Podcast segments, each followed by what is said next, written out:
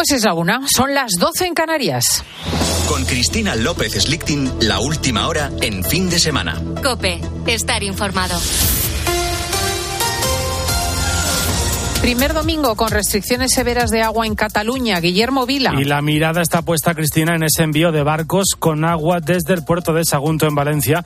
El presidente catalán Per Aragonés espera que el coste de los envíos los financie el gobierno central y llama a la tranquilidad. Asegura que el consumo de agua está garantizado y que la solución no pasa por los trasvases. Un trasvase del Ebro hacia la zona de Barcelona no va a arreglar la sequía actual por una cuestión de plazos. Y en los plazos que pudiera llegar a construirse, ya tenemos en marcha todas las inversiones que van a garantizar que el consumo de agua en, en, la, en el área de Barcelona, en todo el área del sistema del Llobregat, pues está garantizada. En una hora y mediodía, COPE, abordaremos las posibles soluciones que se abren ante este escenario de sequía extrema en Cataluña. Nueva petición del Papa por la paz de la que asegura el mundo está muy necesitado, especialmente Ucrania, Israel y Palestina, en una jornada en la que se recuerda a las víctimas de la trata. También el Santo Padre ha denunciado a todas las personas que se encuentran expuestas a tantos abusos. Corresponsal en el Vaticano, Eva Fernández. Todos estamos implicados en la responsabilidad de conseguir la paz. Invito a pregar por la paz. Invito a rezar por la paz que tanto anhela el mundo y que hoy, más que nunca, está en riesgo en muchos lugares. No es una responsabilidad de unos pocos, sino de toda la familia humana trabajaremos todos para construirla con gestos de compasión y valentía. Entre otros mensajes, Francisco también ha invitado a redescubrir el valor de la vida humana desde el momento de la concepción y al pueblo chino les ha deseado que su nuevo año sea una oportunidad para vivir relaciones de afecto y para gestionar tensiones que contribuyan a la búsqueda de una sociedad solidaria y fraterna donde cada persona sea reconocida y acogida en su dignidad. Gracias, Eva. Y hoy, 4 de febrero, se cumplen 20 años del nacimiento de la plataforma que modificó la forma en la que nos comunicamos. Fue el inicio de las redes sociales y de las conexiones a través de Internet. Facebook cumple dos décadas, Ana Huertas. De una conversación entre amigos surgió la red social usada por más de 3.000 millones de usuarios al mes. Mark Zuckerberg, un joven estudiante de 19 años, diseñó de Facebook para conectar a todos los estudiantes de su universidad, Harvard, y poco después se extendería por todo el mundo. Veinte años después, eso sí, la plataforma no ha conseguido retener a los usuarios más jóvenes. Nos lo cuenta Silvia Martínez, que es profesora de Ciencias de la Información y de la Comunicación de la Universidad Oberta de Cataluña. Muchos de los usuarios usuarios que años atrás crearon su perfil lo hayan mantenido. Por tanto, han ido sumando años a la propia plataforma. ¿no? De ahí que se hable de, de un perfil de, de, edad más mayor. Muchos de los jóvenes, cuando nacieron, ya estaba Facebook. No, no es una novedad. Ven a gente usuaria que puede no encajar con sus intereses. A pesar de la disminución de la popularidad de la aplicación, Facebook sigue siendo la plataforma social más utilizada en el mundo y con diferencia. Alrededor de 400 usuarios se registran cada minuto y aquí en España España la utilizan más de 33 millones de personas al mes. Con la fuerza de ABC. Cope, estar informado. Real Madrid y Atlético de Madrid, el derby con el que se cierra la jornada dominical de primera. Ignacio Arzuaga. Ambos equipos en la zona alta de la clasificación se juegan todo en sus aspiraciones al título y por la consolidación en los primeros puestos de la tabla. El equipo dirigido por el Cholo no hará muchas rotaciones por el partido de semifinales de Copa del Rey frente al Atlético y la única duda es quién ocupará el puesto de nueve, Morata o Memphis Depay. Simeone ha hecho una reflexión muy curiosa sobre los tres derbis que se han disputado hasta el momento esta temporada. Eh, jugamos dos partidos de, de local y uno, uno, uno de visitante, porque el ambiente de Arabia va a ser un poco similar al que mañana nos vamos a encontrar en el Bernabéu. Y bueno, ellos ahí son fuertes, claro. Y en el Real Madrid, con la duda de Rudiger por una fuerte contusión en el muslo, sin el central alemán no puede jugar, Carvajal es el mejor situado para ocupar el puesto. Y Lucas Vázquez sería el lateral derecho. También existe la duda de si José Lu tendrá un hueco en el once inicial y el resto de partidos del domingo son a las 2 de la tarde Villarreal Cádiz, a las 4 y cuarto Asuna Celta y a las seis y media Betis Getafe. Y en baloncesto, dos partidos en juego. Real Madrid 39, Básquet Girona 36, Lenovo Tenerife 2, Basconia 0. Gracias, Ignacio. A esta hora sigues escuchando el fin de semana de COPE. Cristina, seguimos contigo.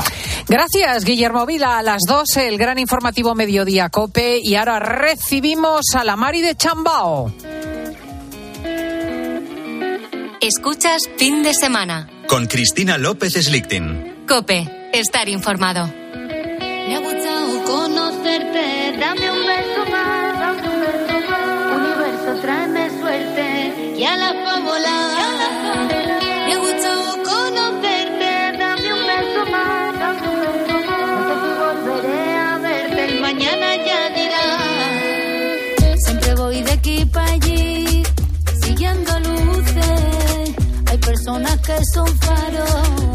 Hoy, 4 de febrero, es el Día Mundial de la Lucha contra el Cáncer. Los expertos calculan que este 2024 se van a diagnosticar en España 286.664 casos. Los más habituales, cánceres de colon y recto, mama, pulmón, próstata y vejiga urinaria. Corría el año 2005 cuando María del Mar Lamari se tocó un bulto, nunca había tenido problemas de salud, decidió ir a un especialista. Y el apellido del bulto era carcinoma ductal infiltrante de grado 3, un cáncer agresivo que debía ser operado de inmediato. Hablamos de una chiquita entonces de 30 años y empezaba un proceso de recuperación que cambió la vida y la trayectoria de la Mari de Chambao. Han pasado 19 años de ese momento y hoy la Mari es un ejemplo de superación. Y hoy está de vuelta con nuevos proyectos sencillos y una gira por delante y de todo eso vamos a hablar aquí. Muy buenos días, la Mari. Buenos días, han pasado 18. 18 años, fíjate. O sea, no se, te, no se te olvida. No, no se olvida, claro que no. Mm. Realmente tengo dos cumpleaños ahora, cuando nací cuando me dijeron que, que, bueno, que me quedaba un largo camino por delante, pero que por ahora mi, mi sitio no estaba, eh, digamos, fuera de la vida, sino que estaba aquí todavía. Es que es tremendo. Bueno, lo primero vamos a hacer es darle la enhorabuena por el tema que estábamos escuchando. Después eh, lo repasaremos más minuciosamente. Se llama Mañana y suena así de bien. Existe ese lugar donde reina la calma.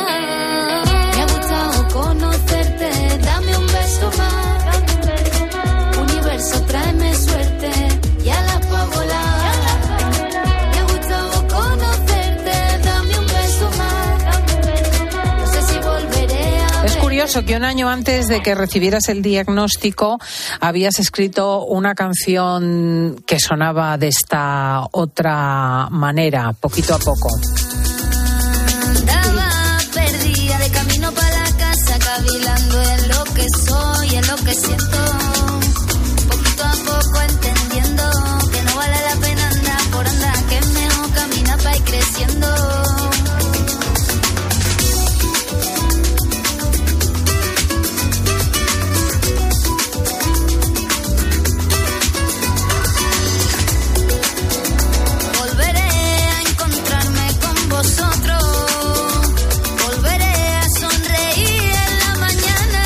Cosas, ¿eh? Una canción que después ha ayudado a tanta gente, la Mari. Pues sí, fíjate, hubo personas que me preguntaron si la había compuesto a raíz de, de la enfermedad. De- pero que va, no fue al revés. De hecho, fuimos Eddie y yo quien la compusimos. Eh, todavía estaba Eduardo Casán en, en Chambao, todavía éramos dos. Y luego al, día- al año siguiente ya me quedé sola. Pero mm, sí, son cosas así de la vida que, que, que pasan, que parecen pre- premonitorias, ¿no? Sí, verdaderamente. Eh, ¿Cómo estás hoy? ¿Sigues con chequeos médicos? Sí, tengo mi analítica una vez al año, de por ahora de por vida, no me han dicho otra cosa. Y bueno, también tengo eh, tengo dos pechos. Fue en, en el izquierdo, pero tengo dos pechos. Entonces siempre, bueno, en el derecho tenía uno benigno que se ha estado observando todo el rato, pero ahí ha, ha estado siempre eh, controladito, bien. Y bueno, pues también por ser una ser un, un cáncer, un tumor de tipo hormonal y, y ser joven, ¿no? Entonces, pues tenía como todos los Todas las papeletas. los alicientes y para que para que siguiera en revisión. Mm. Y la verdad es que, bueno, que incluso te haces un poco mm, codependiente de, de estas revisiones, te apetece, ¿sabes? Estar, hacerte las revisiones, sí. Como que te alivia. Claro, porque quieras que no es como que te dan un... A ver, eh, yo cuando me dijeron que tenía un cáncer de mama, hacía deporte, comida mediterránea, descansaba, era una chica risueña, o sea, mm, ¿sabes? No, no tenía ningún... Que hay veces que, bueno, que se justifica, ¿no? Con esto. Sí, que dices, bueno, esa persona fumaba hasta las no me estoy castigando, no me estoy... Claro, pues entonces imagínate si si te hacen revisiones, pues como que eh, tienes una especie de, de, examen, ¿no? Cada, cada vez que, que llega la, la fecha, de que se acerca la fecha, es como que, bueno, que a ver si apruebo el examen, ¿no? y, y es una manera de, pues, de estar segura de que, de que estás bien, ¿no? Eh, aunque tú te lo notes, porque sinceramente yo cuando me dijeron que tenía cáncer, me sentía muy débil. Nunca había. Yo decía, decía, algo tengo que tener porque me siento súper frágil. Muy, estaba muy. Yo siempre he tenido energía, ¿sabes? De, Me gusta hacer cosas y, y bueno, me gusta esto, voy para acá, para allá, soy una persona activa. Y esa época la recuerdo mm, de muy baja energía, estaba, estaba muy tiradilla.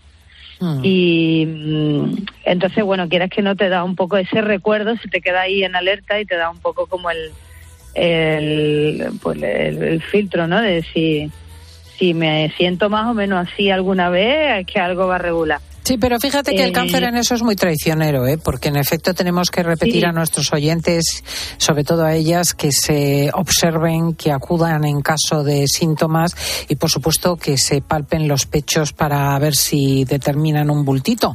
¿Tú solías hacerte exploraciones o fue fruto de la casualidad no, encontrarlo? Yo lo que soy muy tocona, yo me toco. Entonces, bueno, pues charlando con una persona que estaba eh, tenía la mano así puesta en el pues en la axila, mm. entre la axila y, el, lateral del pecho, estaba como rascándome aquí. Sí. Y así hablando y dije, uy, tengo aquí algo. Y en mi revisión de, ginecología, pues le, comenté a mi ginecóloga, le dije, creo que tengo aquí un bultito, eh, mira a ver si me lo puedes palpar, pero yo me creía que era una especie de quiste o yo qué sé, también a veces eh, en alguna que otra regla eh, se me ha puesto un bultito aquí, un bultito allí, porque luego me enteré que tengo una mama fibroquística, y que la mayoría de las mujeres que, que me estén escuchando ahora y que lo tengan van a decir, claro, ya.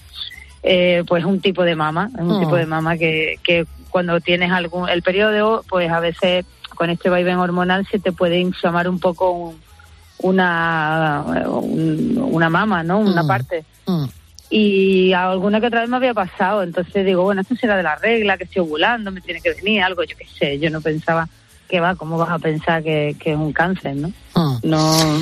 Oye, aparte eh, tienes 30 años, eres joven y no crees que, que tengas ninguna enfermedad, ¿no? Como decía en otra entrevista, mm, lo primero que me enseñó el cáncer fue esto, ¿no? Que, que no por no por ser joven tienes que estar eh, eh, exenta de enfermedades. Mm. Pues la mayoría, por no decirte casi todas, son psicosomáticas y las emociones están ahí. Así que, mm, pero sí, animo a todas las personas, a todas las mujeres que, que se palpen y que si se ven algo raro se lo miren, porque realmente hoy, ya te digo, hace 18 años y el avance ha sido, en algunas otras enfermedades no, la verdad es más difícil, pero en el caso de la mamá se ha avanzado un montón. Claro. Oye, ¿cómo cambia la vida el cáncer, la María? Pues bueno, realmente lo único que importa, la salud. Es lo primero que te cambia todo. Eh, es como que eh, te das cuenta que nada tiene tanta importancia. Empiezas a relativizar lo, el, el, resto de las pues cosas, claro. De lo, que te puedas quejar un poco, ¿no? De mm. esto, lo otro, de, las tonterías, ¿no? Como digo yo. Eh, pues eso, relativiza, te das cuenta que realmente lo único importante, lo único, ¿eh? te digo, o sea, es la salud. El resto eh, eh, forma parte de, del ir y venir de la vida, para entretenernos con cositas, ¿sabes? Pero realmente lo único que importa es tener salud. Mm, sí, la vida es un regalo, indudablemente. Em, ¿Qué te hubiera gustado saber cuando empezaste el tratamiento? De ese tránsito que tuviste que hacer, ahora, ¿qué dices? Pues ya me lo podían haber avisado. Pues fíjate, yo nada, porque soy muy preguntona. Eh, pregunté de todo, sí.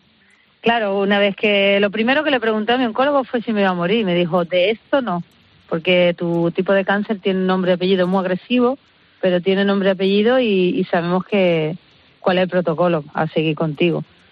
Eh, te queda una gran cuesta, pero bueno, ves subiendo poco a poco y piensa que, que esto va a ser por etapa, que nada, nada es para siempre. Y así me lo tomé como por etapa. Y luego fui preguntando todo, o sea, qué me iba a pasar, qué me iba a hacer la quimio, qué me iba a hacer la radio. Luego tuve otro tipo de, tratamiento. Yo estuve en tratamiento hasta 2010, estuve cinco años. Eh, y preguntar, preguntar mucho, preguntar mucho y realmente ir escuchándote a ti, observándote, escuchándote, dándote permiso de, pues ahora estoy mal, pues me quedo aquí. Pues no estoy mal, pues voy a preguntar al oncólogo si me puedo ir, porque no quiero estar todo el rato esperando una quimio y otra quimio, que realmente es lo que es la conversación que tuvimos y, es lo que hice. Después de la operación esperamos a la primera quimio, a ver cómo me iba a sentar aquello y como no me se me bajaron las defensas, eh, yo tuve una quimio, bueno, pues la mía, eh, pues decidimos que bajo supervisión eh, que me iba de gira y así hacía. Me iba a conciertos, iba a hacer entrevistas, el disco poquito a poco estaba recién salido a la, a la, a la calle y, y digamos que fue como una como una terapia mm, de la mano, ¿sabes? El tema de, irme, cantar eh, y hacer algún que otro viaje. Mm. Para mí fue el, alivio. Vamos a hablar de, justo a propósito del alivio, de la cresta de la hora, porque así se llama el trabajo que ha publicado recientemente, La cresta de la hora.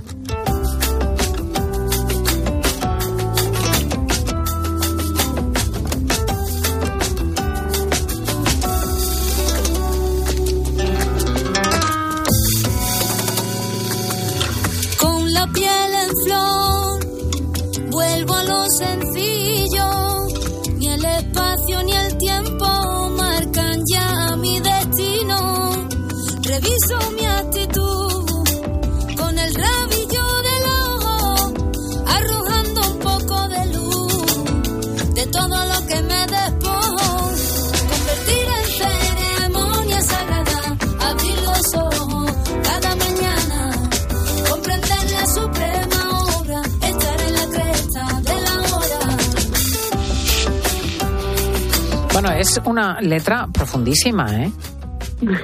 Sí, sí, es toda una, una declaración de intenciones, una reflexión existencial, ¿no? De valorar el instante. Sí, es una canción, la verdad que estaba escuchando la letra, lo dice todo, vamos, no hay duda. Oye, ¿qué quería decir aquí, no? Eh, es como, pues eso, es una, digamos que este disco es una, mm, es un trabajo reflexivo en el que me encuentro. Eh, es bastante autobiográfico y, bueno, bastante todo.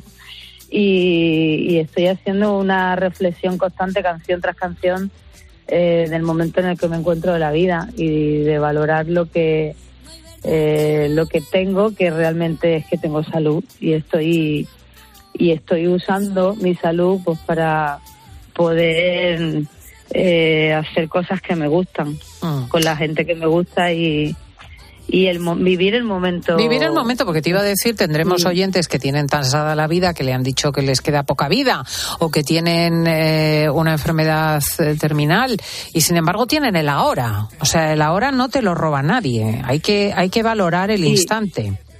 El ahora no te lo roba nadie y la actitud tampoco te la roba nadie. Eso mm. es algo tuyo. Nadie, nadie te va a decir eh, ten esta actitud o la otra, la actitud es tuya, la actitud es la que tú, con la que tú te enfrentas en el día a día desde que te levantas de la cama hasta que vuelves a ella a acostarte. Y, fijaos, es un lujazo, ¿sabes? Poder tener una cama para acostarte.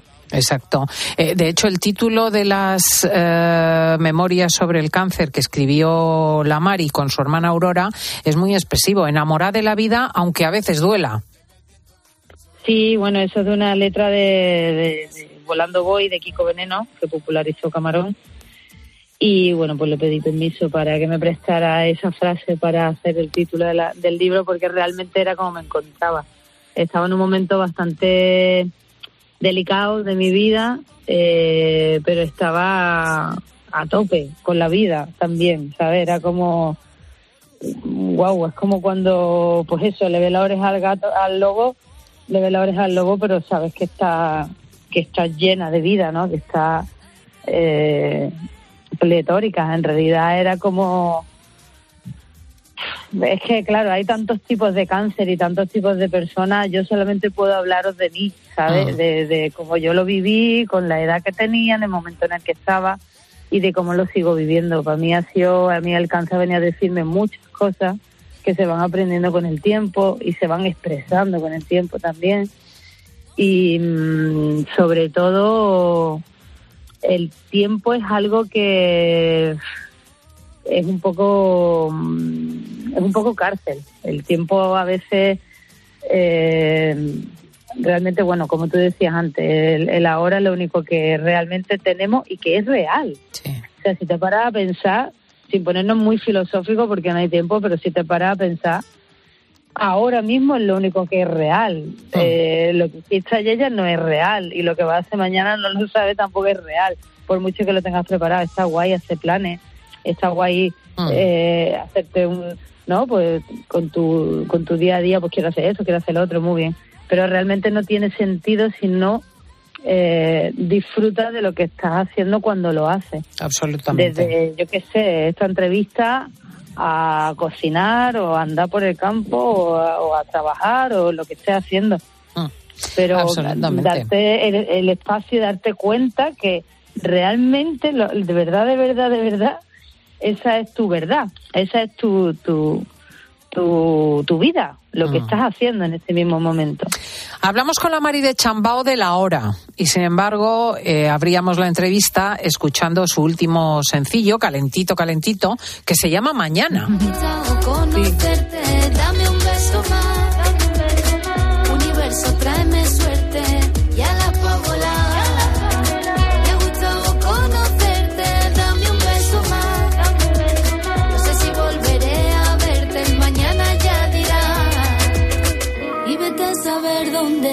vamos a parar mañana.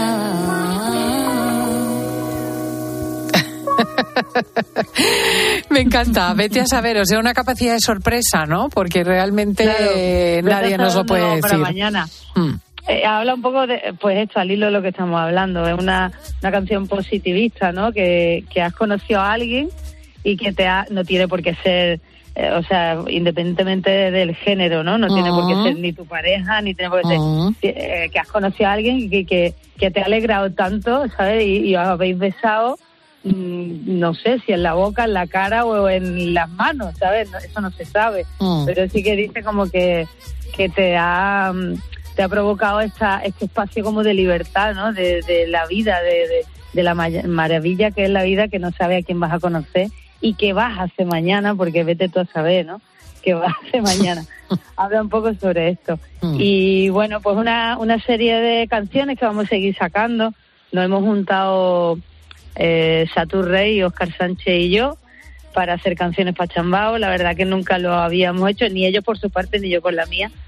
Y es muy bonita la experiencia que estamos teniendo. La verdad, muy divertida, muy bonita. Dentro en, en su estudio, me suelo ir los lunes y martes rollo así como un trabajo. Hmm. y no existe otra cosa, o sea, realmente entramos ahí, empezamos una canción desde cero y la estamos trabajando hasta que nos vamos. Qué bonito. Y, la verdad que es muy chulo porque por un lado es un espacio de creatividad absoluta, por otro lado lo disfruta y, lo, lo vives 100%. Y por otro, por otro lado también es una manera, ya que estamos hablando del tiempo, es una manera de aprovechar el tiempo, porque a veces abres una canción, abres un melón, ¿no? Abres una canción en plan, venga, ¿de qué hablo de esto? O mira, pues no, tengo esta frase que me gusta y esa melodía que también, vale, la voy a juntar y a lo mejor te puedes tirar, yo qué sé, de una semana a un mes, ¿sabes? Mm. No se sabe, eso eh, es como cada una sale de una manera, pero de esta manera es como que empieza, eh, le dedicas toda la atención, ¿sabes? Nosotros dedicamos esos dos días a hacer eso que estamos haciendo, salimos para comer, cafelito y volvemos. Es como, no sé, me parece una manera muy fresca sin retocar de aquí y de allí, muy fresca de lo que salga, esto es lo que vamos a hacer, ¿no? Ah. Y, bueno, y con Sato y con Oscar, que me parecen dos personas muy entrañables, divertidas, eh, compañeros a tope, me enseñan un montón de cosas los dos. Y la verdad que me encanta juntarme con personas así, que, que aprendo, que aprendo y, y te sorprenden, ¿sabes? Pues es la Mari de Chambao que una vez más nos muestra que la vida hace interesantes a las personas, les va dando recorrido, les va dando peso. Está en plena gira de la Cresta de la Hora, que la va a llevar a Córdoba el 16 de febrero, a Madrid el 17 de febrero, a Málaga el 1 de marzo, a Toledo el 9 de marzo. Son ocho años sin hacer grabar un disco de estudio. ¿Qué tal está, qué tal acogida está teniendo tu regreso? Pues la verdad que muy bonita. Es un disco que me junté con Juan Medina, eh, antes Juanito Macandé, allí en, en, Mallorca, que es donde él tiene su casa, su estudio.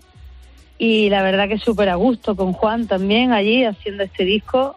Empezamos eh, pues a primero de año del año pasado y muy a gusto con él. También se aprenden muchísimas cosas. Juan es un tío, aparte de un musicazo, es un, es un tío que muy sabio, le pega fuerte al coco. y la verdad que la acogida está siendo muy bonita. Después de tantos años sin sacar disco de estudio, eh, viviendo otras cosas, haciendo otras cosas, pues no saben, ¿no? Cruzan los dedos a ver cómo va a caer, dónde va a caer, qué, qué va, qué va a pasar, ¿no?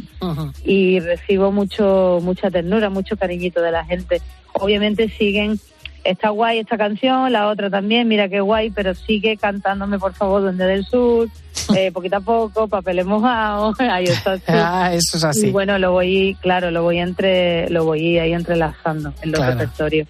Eh, tampoco no me quería arriesgar a, sacar un disco y hacer un concierto solo de ese disco, porque también creo que a estas alturas de la película no sería justo para quien venga, ¿sabes? Como, bueno, y para mí también, sinceramente, a mí me apetece seguir cantando las otras canciones, me, me divierten y me, me, me encantan. Claro, están muy hechas, tienen cuerpo y ya van cogiendo madera.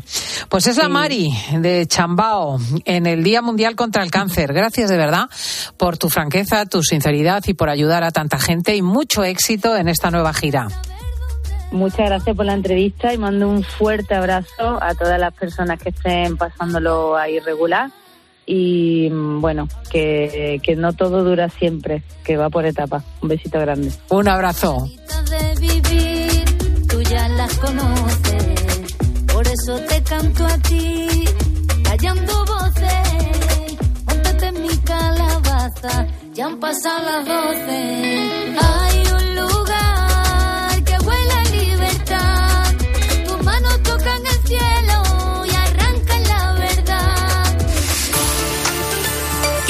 López Slichting. Fin de semana. Cope, estar informado. ¿Buscas diversión? A las 10 de la mañana la tienes asegurada en Herrera en Cope. Buenos días. Buenos días, Alberto. ¿Y usted a qué es alérgico? Tengo alergia a las angulas. ¿Cómo se hace una prueba de, angulas que no que era inédita en esa, en esa consulta? Claro, claro, claro, Mi poder adquisitivo no me permitía comprar angulas. Compré unas anchoitas y un poco de pescado y llevé un tubo de ensayo pequeñito. Les pedí que por favor que si me, da, me regalaban dos angulas. Y pregunté, ¿les debo algo por las angulas? Y dicen, no, hombre, no sea por la ciencia, me dijo el pescadero. Escucha Herrera en Cope, de lunes a viernes de 6 a 1 del mediodía. La felicidad no es un destino al que llegar. La felicidad está en el camino. Y si ese camino lo haces con tu nuevo Fiat, mucho mejor. Encuentra la felicidad con la Fiat Happiness Fórmula. Solo este mes tienes ofertas exclusivas con entrega inmediata en la gama de Fiat. Acércate a tu concesionario más cercano y encuentra la felicidad en cada curva. Escuchas Cope. Y recuerda, la mejor experiencia y el mejor sonido solo los encuentras en cope.es y en la aplicación móvil. Descárgatela.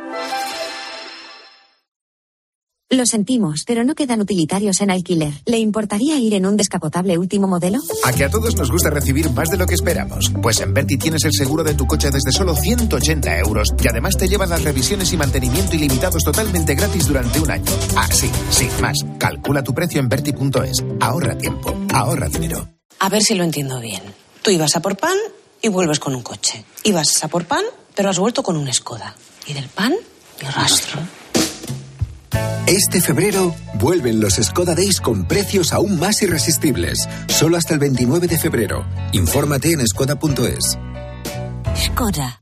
¿Y tú? ¿Por qué necesitas fluchos? Porque es tiempo de pensar en lo que te gusta, en la moda que te hace sentir vivo, chic, casual, sport. Nueva colección de otoño-invierno de fluchos. La nueva moda que viene y la tecnología más avanzada en comodidad unidas en tus zapatos. ¿Y tú? ¿Por qué necesitas fluchos? Fluchos. Comodidad absoluta. Ahora en Carglass queremos que mejores tu visión cuando conduces bajo lluvia. Por eso, con la reparación o sustitución de cualquier luna, te aplicamos el tratamiento anti lluvia gratis. Carglass cambia.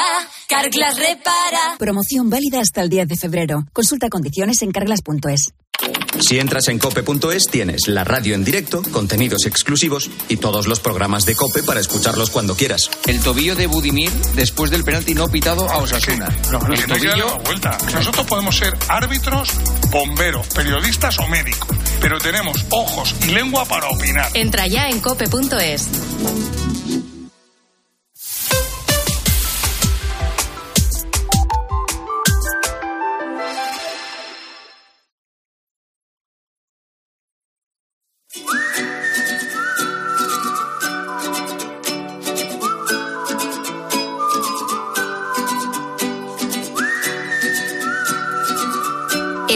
Fin de semana. Con Cristina López Slichting. Cope, estar informado. Hey there, let's get away. We sure need a lazy summer day. But oh dear, we've gotta stay and finish all that we needed to say.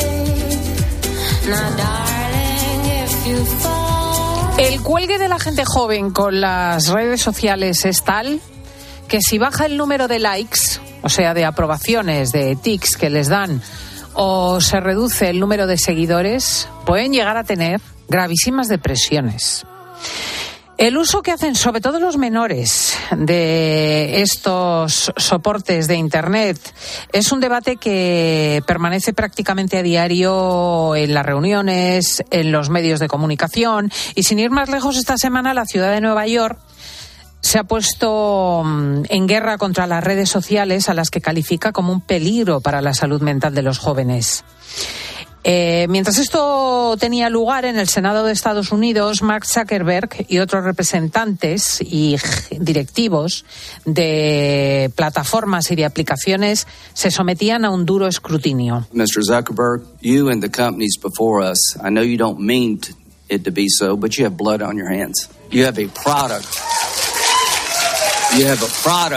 Así es como Lindsey Graham, un senador republicano, les peta directamente a Mark Zuckerberg, el directivo de Meta, que tiene las manos manchadas de sangre y que sus compañías hacen productos que matan a la gente, porque hay chavales que se quitan la vida.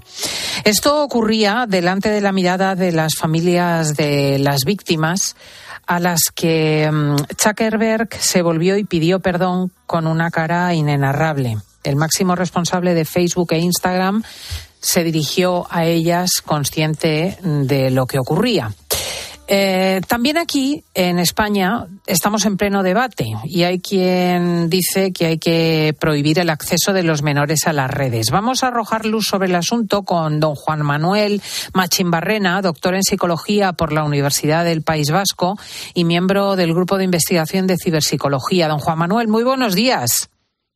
Hola, buenos días, Cristina. Encantado de estar aquí contigo. ¿Todo esto que, que, acabamos de describir es demasiado alarmista, es exagerado o verdaderamente afrontamos una crisis? Yo siento ser la voz discordante y creo que, que bueno, creo que hay que contextualizar un poco un poco, bueno, pues algunas de las cosas que has comentado, ¿no? Yo creo que no estamos ante una crisis tan grave y sobre todo creo que, que a veces eh, mezclamos cosas, ¿no? Porque, por ejemplo, esto que comentas del Senado, hay diferentes aspectos de las redes sociales que desde luego son, son polémicos y que tenemos que abordar, ¿no? Una, por una parte está cómo tratan nuestros datos y, y qué hacen con ellos, pero afirmar que se trata de una crisis de salud mental no creo que sea justo ni que esté avalado por la evidencia científica que tenemos en este momento. Con lo Mm. cual yo no, no, af- no afirmaría con, con rotundidad eh, que se trata pues eso, de, de- una, de una epidemia o de una pandemia, ¿no? Lo que sí que es cierto es que por la dinámica de la venta, este tipo de, plataformas como TikTok o Instagram eh, tienden a ser adictivas. O sea, están diseñadas de tal modo que uno experimenta mm, eh, compensaciones afectivas y emocionales que tiende a volver una y otra vez. Eh, ¿Cómo se podría actuar desde estas aplicaciones para que no se convirtiesen en adictivas?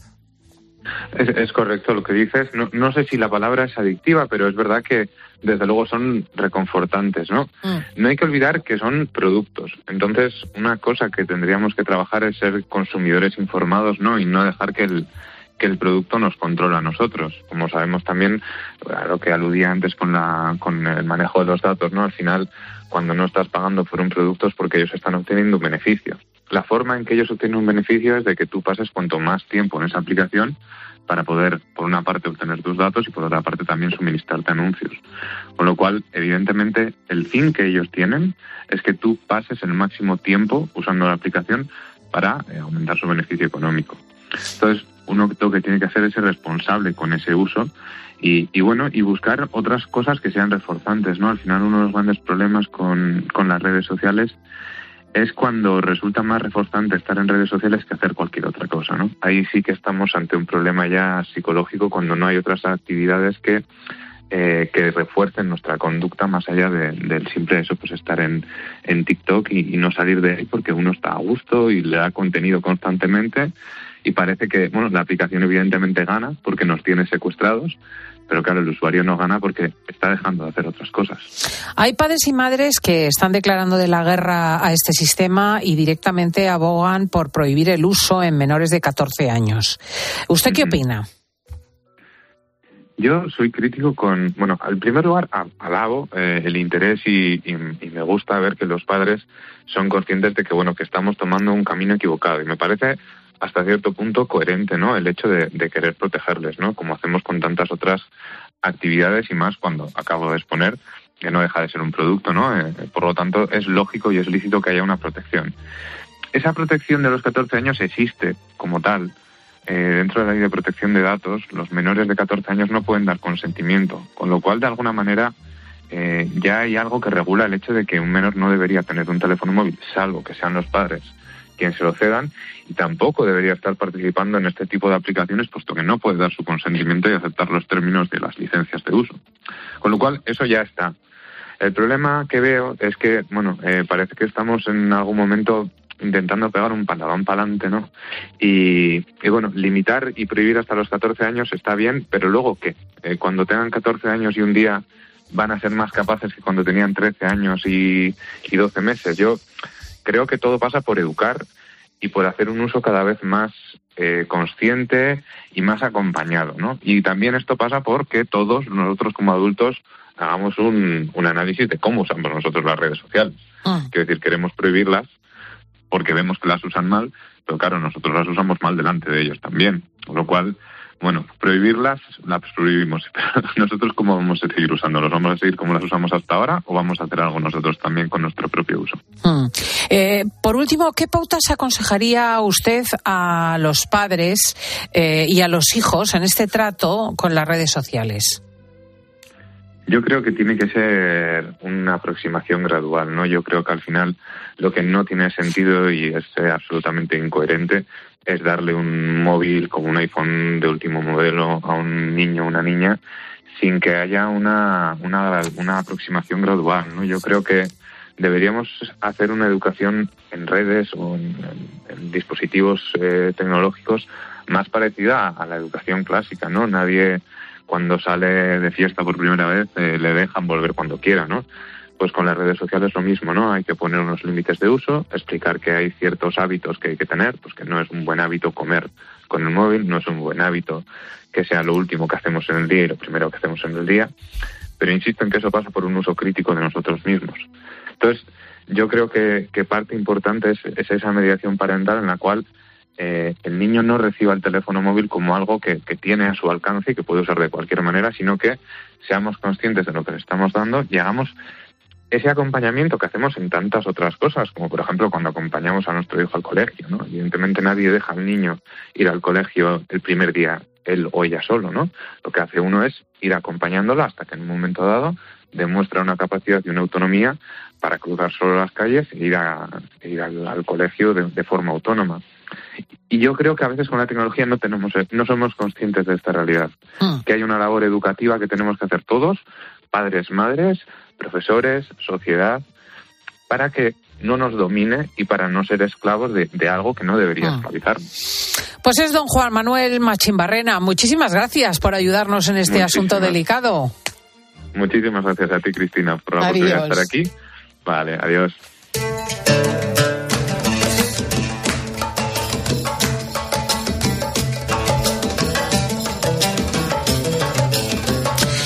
Y en la recta final del programa vamos a abordar un asunto delicadísimo.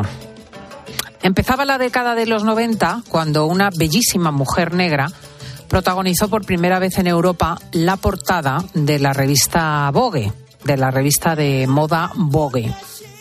La joven era de origen somalí y a los 18 años había sido descubierta por un fotógrafo de moda que la vio fregando en un local de comida rápida en Londres. A partir de ese momento, de ese encuentro, todo se desencadenó muy deprisa. Empezaron los flashes, los desfiles, las pasarelas en París, en Londres, en Milán, en Nueva York. Su rostro, de facciones simétricas, pasó a ser el deseo de marcas como Chanel, Cartier o Versace. Reportajes, documentales, incluso fue chica Bond. El nombre de nuestro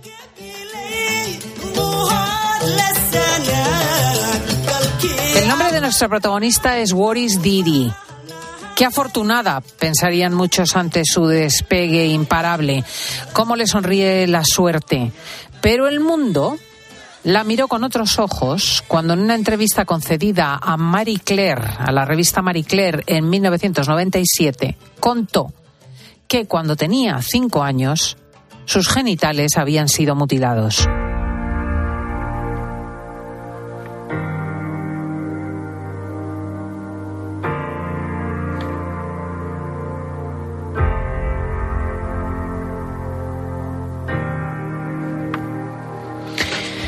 Cada 6 de febrero, cada día como hoy, el mundo conmemora el Día de la Tolerancia Cero con respecto a la mutilación genital femenina, porque aunque resulte difícil de creer, millones de niñas viven en zonas donde este ritual continúa realizándose.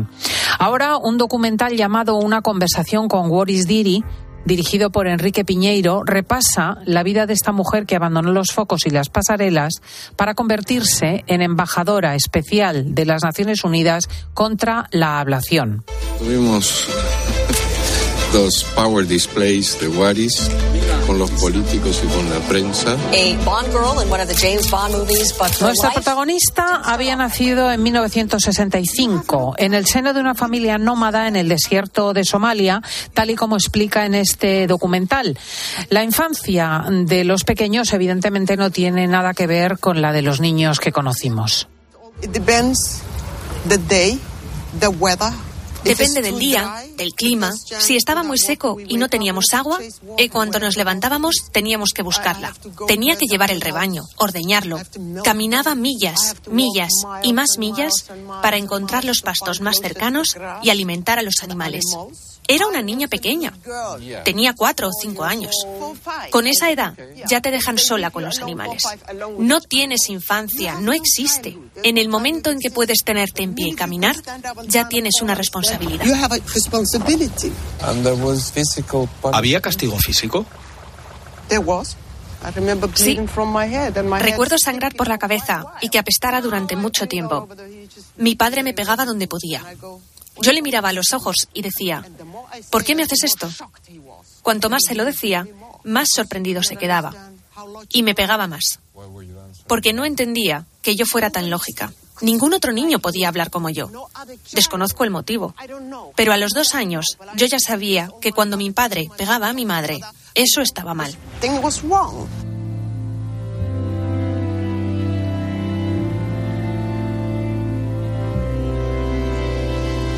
Boris hace honor a su nombre, Flor del Desierto.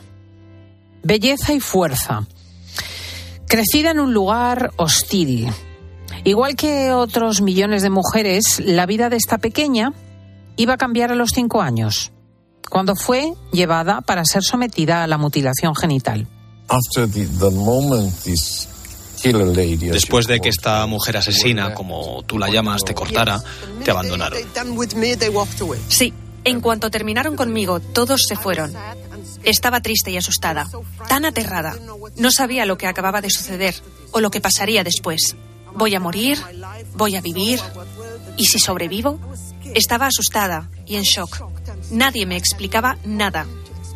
Solo me decían, eres una chica. Esto es lo que debe suceder. Cállate y acéptalo. Recuerdo estar tumbada boca arriba, porque no puedes ponerte de lado. Te atan desde la cintura hasta los pies, como una momia. Solo puedes mover los brazos. Recuerdo pensar, Dios mío, ¿qué está pasando?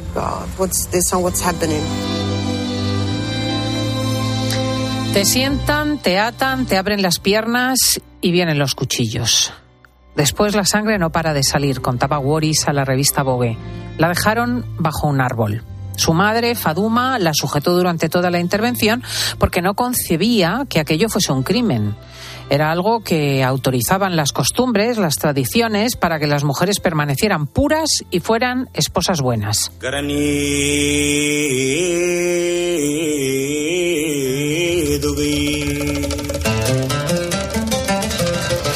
Los cálculos sitúan en 200 millones el número de mujeres vivas que han sufrido la ablación y en más de 3 millones las que cada año corren el riesgo de sumarse a esa lista. Waris tenía 13 años cuando su padre acordó que contrajese matrimonio con un hombre de 60, que la tomaría como cuarta esposa. El precio convenido fueron cinco camellos. Dije a mi padre, padre, tengo que dejarte. Lo digo en serio, más vale que me creas porque no voy a repetirlo. Él me contestó, vale, ¿dónde irás? Yo le dije, a cualquier lugar alejado de ti. ¿Perdona? Estás a punto de casarte. Pero cuando se levantó a la mañana siguiente, yo ya no estaba allí. Menudo temperamento y menudo mérito. Antes de huir, Waris avisó a su madre y le prometió volver para ayudarla. Recorrió descalza cientos de kilómetros, alimentándose de lo que encontraba al, al, paso. Llegó hasta Mogadiscio, la capital de Somalia, luego hasta Londres, donde trabajó en el servicio de la casa de su tío, que era embajador en el país. A los 18 años fue descubierta por el fotógrafo inglés Terence Donovan y el resto es historia.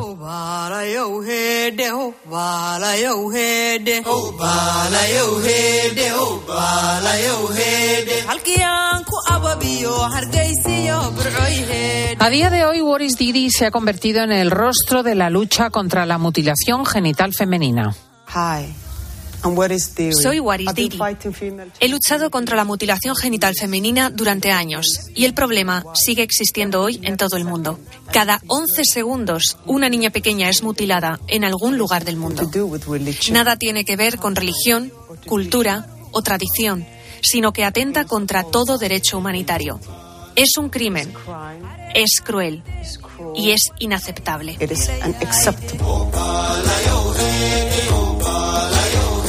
Boris Didi ha compartido su historia en varios libros y su vida ha sido llevada a la gran pantalla. Tiene una fundación llamada Flor del Desierto que lucha contra esta práctica y nosotros tuvimos oportunidades de entrevistarla y conocerla hace años. Hoy Boris viaja por los países de África en los que se sigue practicando este crimen contra la infancia. Uno de ellos es Sierra Leona, donde la ablación genital sigue siendo legal. Allí ha mantenido reuniones con el gobierno pidiendo una ley al respecto.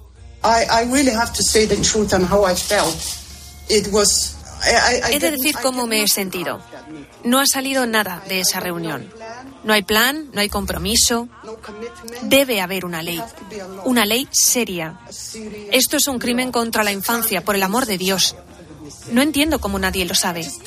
¿Qué es tan difícil de entender? ¿Dañar a un niño? ¿Que se muera en tus manos? ¿Para qué?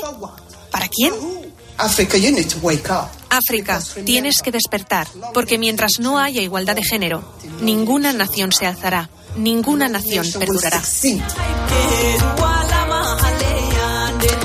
Queda mucho, mucho trabajo por hacer. Waris ha perdonado a su madre por la colaboración en aquellos actos. Se reconcilió también con su padre.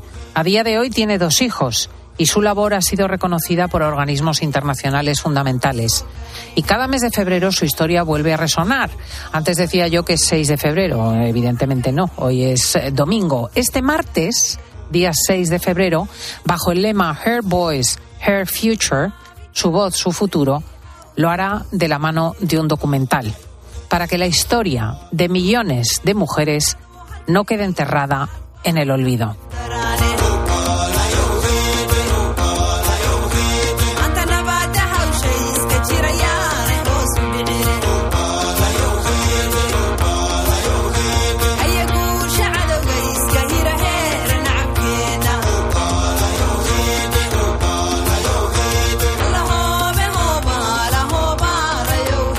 Impresionante, ¿eh? ¿Recuerdas cuando conocimos a Waris Dini? Tú no estabas todavía en el equipo, yo, creo. estaba con vosotros. No, no, fuimos a un hotel aquí en Madrid porque estaba de gira por España. Ya no me acuerdo si era en la tarde o en el fin de semana, pero sí recuerdo el, el relato terrible de aquella mutilación y bueno, la limitación que ha supuesto para ella en toda su vida, ¿no? Porque no tiene vida sexual. Puede reproducirse, conserva el útero, las trompas, los ovarios, pero no tiene respuesta, ¿no? Es una cosa dolorosísima y muy castrante desde el punto de vista mental. Mm.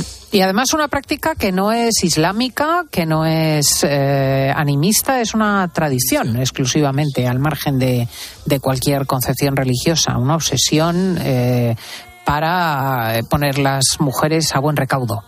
Es increíble que todavía en siglo XXI pase esto. Vamos con temas más animados, por ejemplo, con los encuentros con famosos que nos siguen llegando muchísimos mensajes y me ha quedado claro que Paloma Paulete no es la única que se encuentra a famosos. Lo hacen también nuestros fin de nautas. Hola, buenos días. Pues yo tengo una anécdota muy graciosa. Eh, un día fui a buscar a mi marido que trabajaba en Paseo de La Habana y estaba esperando que saliese del trabajo y veo a una persona. Digo, uy, esto me suena. ¿Será del pueblo? ¿Será de la playa? ¿Será del colegio? ¿Será del instituto?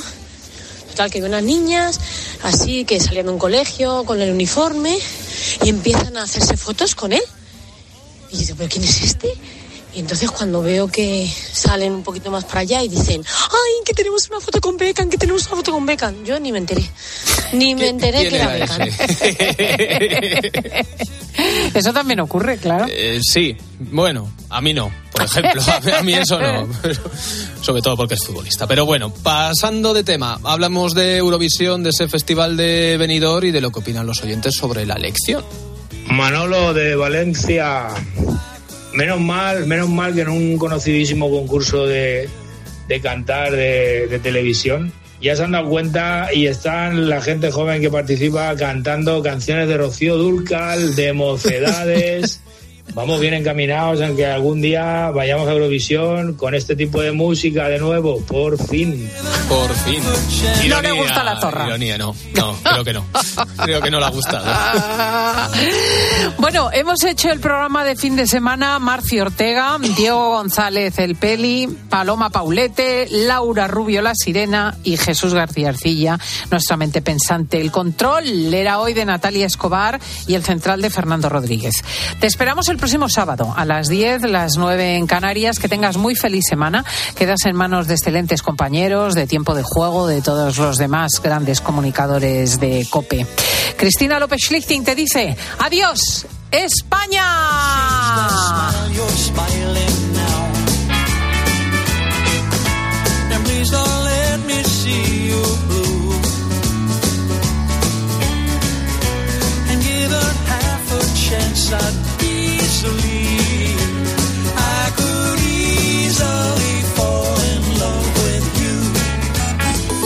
Sigue también a Cristina López Slichting en Twitter en arroba fin de semana cope y en facebook.com barra Cristina fin de semana. En este mundo no hay nadie invencible. Y Jean-Claude Van Damme conoce sus puntos débiles. Únicamente podrás acabar con él en el ring. Kickboxer el domingo a las 12 menos cuarto de la noche en 13. Hola, soy Mar Márquez, piloto de MotoGP. Justo ahora salgo de entrenar, que ya toca volver a casa. Pero ¿sabes que ahora podemos hacer todos estos viajes diarios más sostenibles con los nuevos combustibles 100% renovables de Repsol y sin tener que cambiar de coche? En tu día a día, algo nuevo te mueve con los combustibles 100% renovables de Repsol que puedes usar ya en tu coche. Encuéntralos en más de 50 estaciones de servicio y a final de año en 600. Descubre más en combustiblesrenovables.repsol.com. Quiero un auto que me mole. Nuestra oferta es enorme. Yo mi coche quiero tasar. Nadie le va a pagar más. En la huellas quieres buscar. El de Sevilla de Perlas me va. Te lo traemos de saldo está. 15 días para probar, mil kilómetros para rodar.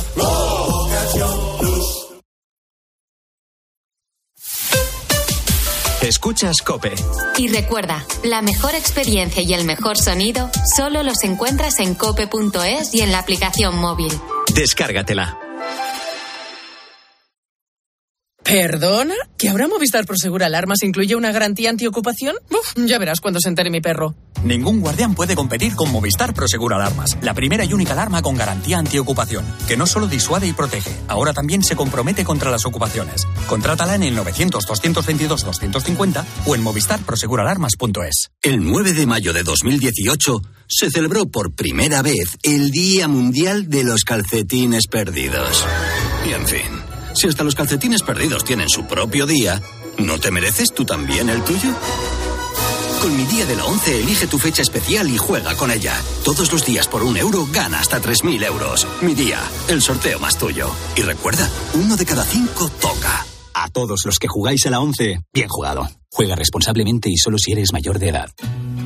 En Cope nos gusta contarte buenas noticias. Bueno, la verdad que el día de hoy está lleno de noticias, una que es una buena noticia. ¿Cómo nos hacen falta las historias positivas? Mira, es imposible que con esto que te voy a contar no se te ponga la piel de gallina. Y hoy se ha confirmado una buena noticia. El secreto para llegar a los 100 años está aquí, en España. Te vamos a contar la historia de una acogida. Ha sido una mañana intensa, interesante, bastante emocionante. A Carlos Herrera, Ángel Expósito, Pilar García Muñiz, Pilar Tisner Fernando de Aro y Alberto Herrera les gusta contarte buenas noticias. Escúchalas a diario en Cope, también en cope.es y en redes sociales.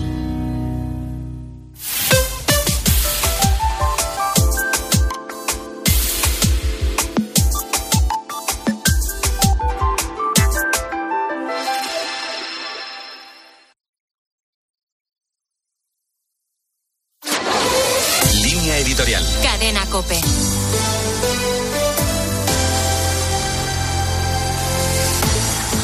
La búsqueda de la paz en Gaza pasa por la solución de los dos estados. Así lo ha dicho el Papa esta semana en una entrevista al diario italiano La Estampa.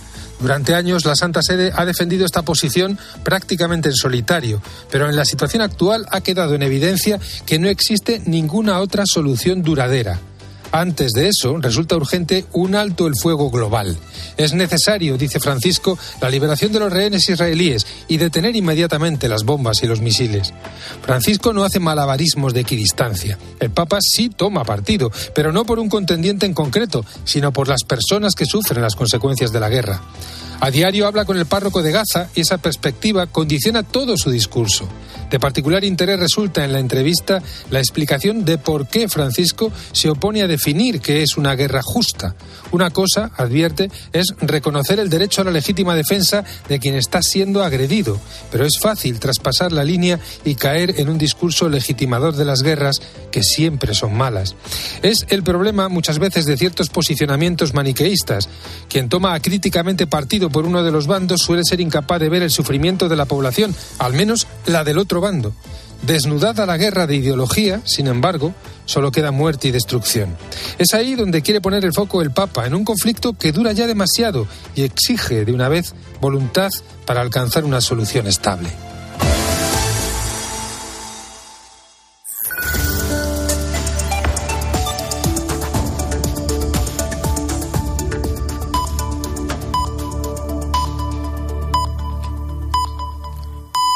Son las 2 de la tarde.